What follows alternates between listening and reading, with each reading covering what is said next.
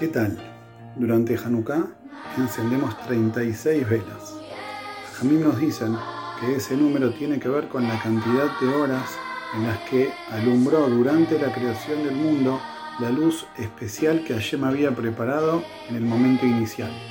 Luego guardó esa luz para los tiempos del Mashiach para que fuera utilizada solo por los Atikim.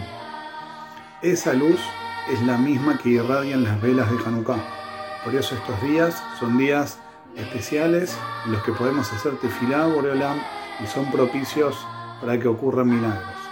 Aprovechemos la oportunidad, conectémonos con la mitzvah para que de esta manera podamos traer más que duya a nuestras vidas, traer toda la verajada de Caballo sobre nosotros e irradiarla al mundo. Hanukkah Samea.